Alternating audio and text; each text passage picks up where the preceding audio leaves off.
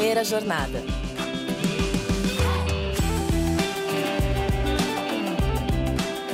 Salve, salve! Sejam todos muito bem-vindos a mais um episódio do Primeira Jornada, um programa papo reto feito pela SPM que te ajuda a escolher uma carreira e refletir sobre o seu futuro profissional. Eu sou a Zá Coelho, tô aqui para te acompanhar na descoberta desse universo de possibilidades e caminhos do mercado de trabalho. Dar vida a imagens estáticas, criar efeitos visuais para cinema, televisão, internet, videoclipes, campanhas publicitárias, desenhos animados. Se esse é seu sonho, existe uma grande chance de que design de animação seja o seu caminho no mercado de trabalho. Mas então, o que, que se aprende em um curso de design da animação? Onde é possível trabalhar? E existem oportunidades para profissionais da área no mercado brasileiro? Para investigar essas e outras questões sobre a carreira, hoje eu converso com Leonardo Marques, coordenador da graduação em Design de Animação da SPM.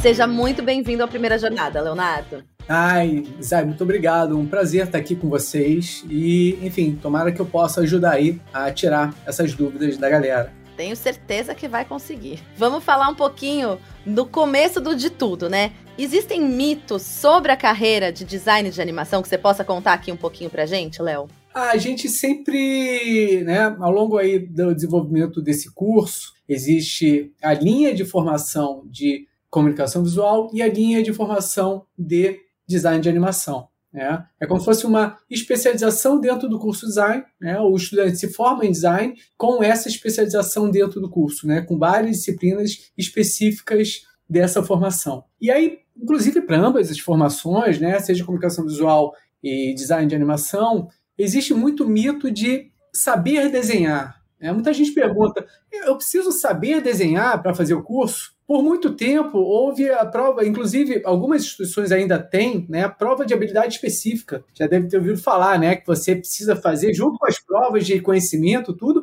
você precisa fazer uma prova de desenho, fazer um desenho para ser aprovado na, na faculdade, né? Eu fiz, inclusive, quando eu fiz desenho, né, antigamente inclusive chamava muito desenho industrial, né? Depois esse nome mais modernizado, né, para design. Eu fiz uma prova de habilidade específica. Só que era uma época, eu passei essa época, que era uma época de prancheta. Prancheta, nanquim, tira-linha, escova francesa, régua paralela, tecnígrafo. E a gente fazia arte final na mão. A gente tinha esse dom artístico, né?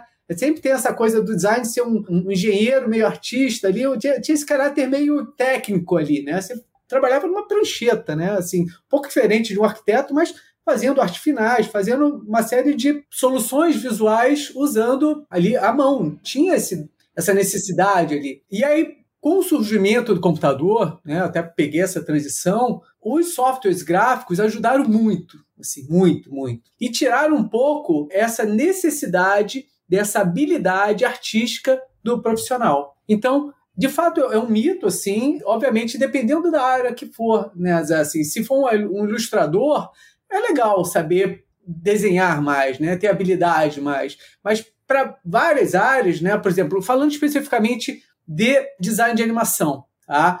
que se você for um storyboarder, né? aquele profissional que faz storyboard, né? que auxilia ali no processo de animação, ou um ilustrador, você realmente precisa um pouco mais de habilidade de desenho. Né? Inclusive, a gente tem disciplinas de desenho. No primeiro período, tem disciplina de desenho livre, você tem uma outra disciplina chamada desenho de anatomia. Não é pelo fato de, de não ser tão necessário quanto antigamente que a gente não dá importância a esse tipo de conteúdo, até porque desenvolve muito a parte de visão espacial, desenvolve a criatividade, porque você vai para o papel, né? O papel te dá uma liberdade muito grande, diferente de uma ferramenta tecnológica, assim, que muitas vezes te limita muito, né? Te restringe muito na criação. Então a gente usa não só para desenvolver a parte de ilustração, essa parte de visão espacial, mas como uma ferramenta de criação o desenho. Mas, de fato, um profissional que, por exemplo, vai fazer modelagem 3D, animação 3D, né, com softwares de 3D,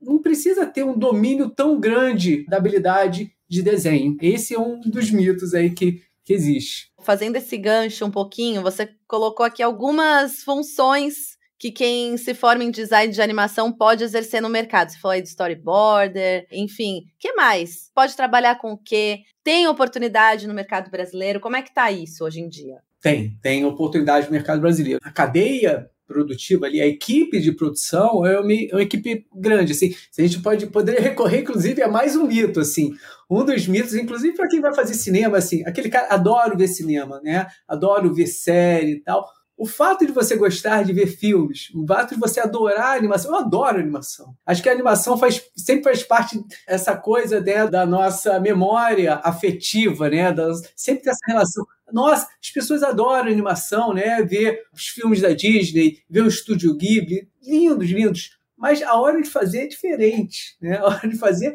dá trabalho, dá trabalho. E existe uma quantidade enorme de profissionais envolvidas na equipe, porque é um processo grande, um processo complexo, um, um processo trabalhoso, né? Muitas vezes quem vê não tem noção da quantidade de profissionais envolvidos. Aliás, para você ter noção, só esperar terminar o filme, né? A quantidade de profissionais que aparecem nos créditos é enorme. É como se fosse um filme live, de live action, né? Assim, de carne e osso, assim, tá tão grande quanto. Você imagina? E aí você tem roteiristas, você tem storyboarders, você tem profissionais de animatic, profissionais de arte conceitual, que inclusive é muito usado em cinema tradicional. Quem vê depois lá aquela série, uh, spin-off de Star Wars, o Mandalorian, tem aquelas cenas finais que são cenas de concept art, né? São artes lindíssimas que orientam a produção na hora do filme. Inclusive, né, existem várias conexões com o cinema tradicional. Concept art é uma delas. Tem a parte de criação de personagem,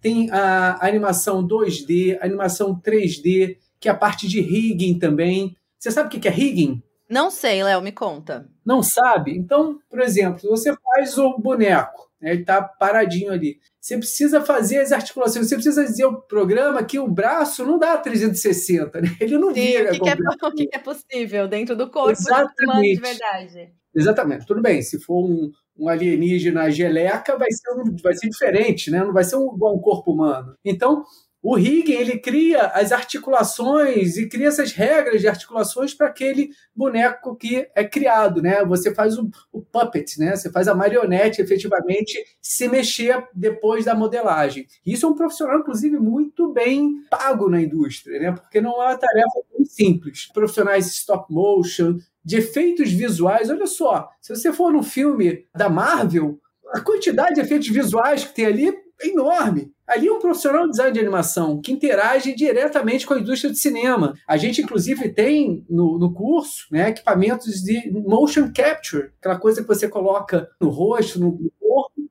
e aí você atua, né, o, o ator atua e leva essa atuação para o personagem em 3D. E pensando assim, Léo, que você comentou aí muitas possibilidades, hein? Legal a gente saber que tem aí um mercado vasto para quem vai procurar design e animação. Você foi falando aqui sobre as funções e oportunidades e tal, e eu vejo que tem uma coisa bem de um aspecto criativo, né? Como você começou a falar também no início da nossa conversa. Para quem que você indicaria o curso assim, se você fosse pensar num perfil de aluno, de aluna de design de animação, que tipo de perfil você constrói aí na sua mente? Primeiro, realmente gostar, né? Assim, esse início do, do gostar da animação, gostar de ver filmes, gostar, é, é, o início de tudo, né? Assim, eu gosto de falar, até para o pessoal de comunicação visual, você pode não saber desenhar, mas você gosta de criar soluções visuais, soluções criativas. Você gosta disso, né? Você arruma seu quarto, você é seu designer, né? Você, ah, eu quero combinar isso com aquilo, coloca um detalhe de um vaso verde do lado você já está fazendo o trabalho de um designer, você já está fazendo uma composição visual sem saber, entendeu? Então, é gostar disso, né? É gostar de criar soluções visuais e soluções de uma forma geral, né? Porque o designer, né, ele extrapola e cria soluções de uma forma geral. E o design de animação, isso também, né? Assim, o primeiro ponto é gostar de animação. Acho que é, é meio lógico, mas entra naquele outro ponto, assim. E aí não tem como fugir, né? Muitas vezes. É gostar de tecnologia. Porque, assim, é como, acho que como toda profissão, né, Zá? Não, não tem como fugir. E design de animação usa muito a tecnologia, né? Mesmo que você faça, e ainda existe, e é bem valorizado a parte de animação tradicional, aquela coisa do quadro a quadro, né? Como se faziam os artistas da Disney antigamente, com as mesas de luz, que a gente usa, inclusive, no curso ainda. A gente gosta muito de ter essa tradição e depois levar para a tecnologia de ponta, o estado da arte da tecnologia, mas a gente ainda acha importante trabalhar essa lógica do movimento, né, o quadro a quadro, porque depois quando você vai no computador você aprende uma velocidade muito maior, né? Mas novas tecnologias que, que são criadas, né, gostar de cultura, né, gostar de se atualizar, né, do que está acontecendo, de novos estilos que surgem, ficar antenado, né? Porque inclusive quando você entra no curso, você começa a perceber muitas coisas que você não percebia, né? Assim, o olhar muda, né, Léo? Olhar tudo do trajeto de casa para a escola, para o trabalho, você começa a ficar mais atento. E muita gente já tem essa atenção, muita gente já desperta essa atenção, mas é criar, é se permitir ampliar esse olhar para começar a ver coisas que não via antigamente, né? Que era só passagem, mas essa passagem tem muita coisa legal, né? Então, esses compostos aí que ajudam bastante quem tem interesse no curso. Muito legal. Acho que muita gente aqui ouvindo vai se identificar, não tenho dúvida disso. É muito bom a gente saber e desmistificar para entender o processo, como você falou, né? Um processo exige muitas mãos, literalmente, ali dentro do processo. Acho legal, muito legal a gente saber isso agora. E pensando, Léo, você já até falou um pouquinho sobre isso. A questão da remuneração, né, dentro desse mercado. Obviamente, existem várias funções diferentes, isso muda, oscila, mas você tem aí algum indicativo de salário médio inicial dessa carreira? Tem, tem. A gente costuma manter muito contato com os nossos egressos, né? São os ex-alunos, pessoal que até no sentido para saber como é que eles estão no mercado. Então a gente a gente, de certa forma, e a SPM tem muito essa pegada, assim, de atualizar o curso de acordo com o que está o mercado, né? Para tentar alinhar, né? Não ficar uma coisa descolada, né? Ficar alinhado com as mudanças do mercado, né? Você vê mudança, tecnologia, inteligência artificial está mais uma vez mudando mais uma vez o mercado. Quando surgiu o computador, né, eu, peguei essa mudança, foi, nossa, revolução, né? Mudou, virou de cabeça para o ar, a gente, todos tiveram que entender, eu já entrei entendendo, de certa forma, com essa cultura do computador. E agora a gente está, mais uma vez, com uma possibilidade de mudança grande aí. Então a gente tem esse contato grande com os alunos, e aí falando de, de faixas, né? Porque você tem, como você mesmo falou, você tem diversas funções, né? Você tem ilustrador, você tem storyboarder, você tem assistente de produção, você tem modelador, tal. E tem duas variáveis, né? Você tem as variáveis dos níveis, né? De júnior, pleno e sênior e o tamanho da empresa. Então você tem essas três variáveis, né? De uma forma geral, um júnior inicial ganha entre 2 a 3 mil mais benefícios, podendo chegar a 5 mil numa empresa grande, profissional design de animação. Um pleno, né, seguindo aí essa sequência, né, vai ganhar aí cerca de 4 a 8, 10 mil, e um sênior, né, acima de 8, 10 mil, enfim, aí podendo ter ganhos maiores aí, inclusive, né. Mas assim que os nossos estudantes, às vezes nem saem, né? Ainda na faculdade, né? Como é, estagiário mesmo, né? Já ganha aí entre 2 a 3 mil reais mais benefícios. Ah, um cenário bom aí para quem está interessado, né? Também tem esse ponto aí que dá esse interesse. E até você falando aí que as possibilidades, né, desses, desses salários aumentarem dependendo do teu nível, do teu cargo, pensando na parte também, Léo, do empreendedorismo. Existe essa possibilidade dentro do design da animação? É possível empreender a partir dessa graduação? É até interessante usar, porque você sabe que o, mercado de cinema parou na pandemia, né? Os atores puderam atuar. A animação não parou. A animação não parou. Inclusive, algumas soluções de filmes publicitários que eram em live action, muitas, ah, vamos solucionar, porque tinha que continuar o mundo de alguma forma continuava, né, apesar da pandemia. Então foi um mercado que não parou. E nessa muitos profissionais, inclusive, trabalharam prestando serviço para empresas em home office. Quando a gente fala assim, ah, você está numa empresa tal, às vezes você está à distância, né, fazendo online. Eu, a gente tem alunos que trabalham para produtoras no Sul, em Porto Alegre. Muita gente já trabalha, e isso tem aumentado bastante, para produtoras no Canadá, Estados Unidos e em outros países. Então, Uma possibilidade é você ter uma, uma, empresa onde você preste serviço para vários produtores. Isso Como um freelancer é um, mesmo, né? Freelancer, exatamente. Isso é bastante comum. Inclusive, quando tem uma produção, as produtoras se planejam muito em termos de produção, então, às vezes, convoca a equipe e aí tem aquela produção. Quando termina a produção, muitos vão. O que, que vão fazer? Vão fazer freelance, vão fazer essas outras atividades. Então, isso de fato é uma coisa que acontece bastante na animação, você prestar serviço, você ficar freelancer não só para empresas no Rio, empresas em outros estados do Brasil, para empresas fora também. É muito interessante também essa possibilidade dos estudantes criarem suas próprias produtoras, porque com barateamento dos equipamentos de informática, é possível montar um, uma pequena produtora em casa, né? Você compra uma workstation, tem uma mesa digitalizadora, tem os softwares, enfim, e aí você consegue, de certa forma, inclusive juntando um grupo de amigos também que pode trabalhar no esquema de freelancer, você montar uma pequena produtora em casa. Obviamente, conceitos como finanças, marketing, coisas que são é, disciplinas que a gente aborda no curso são importantes. Saber quanto custa a sua hora, saber precificar, saber quanto que a energia custa, saber os seus custos para você poder dar preço. Então, é possível trabalhar tanto no sentido né, da prestação de serviço como freelancer,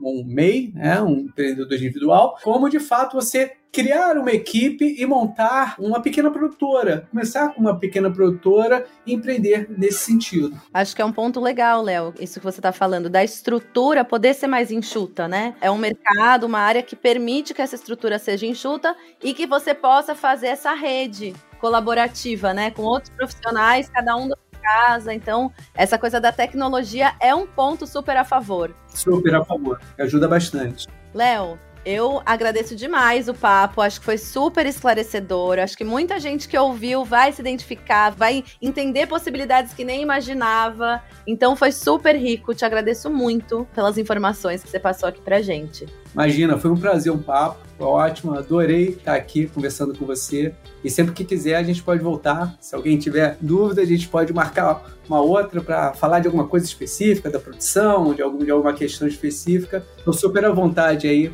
para a gente poder estender esse papo caso precise, tá bom?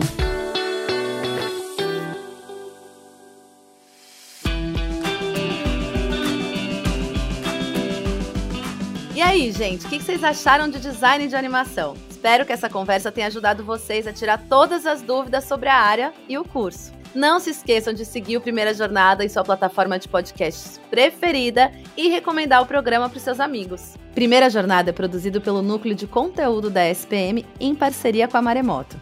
Concepção, curadoria e produção executiva, Jorge Tarquini e Felipe Oliveira. Roteiro, Lucas Scherer. Produção, Thaís Santiago. Edição, Caio Corraine. Coordenação geral Maremoto, Caio Corraine. Até mais, fui!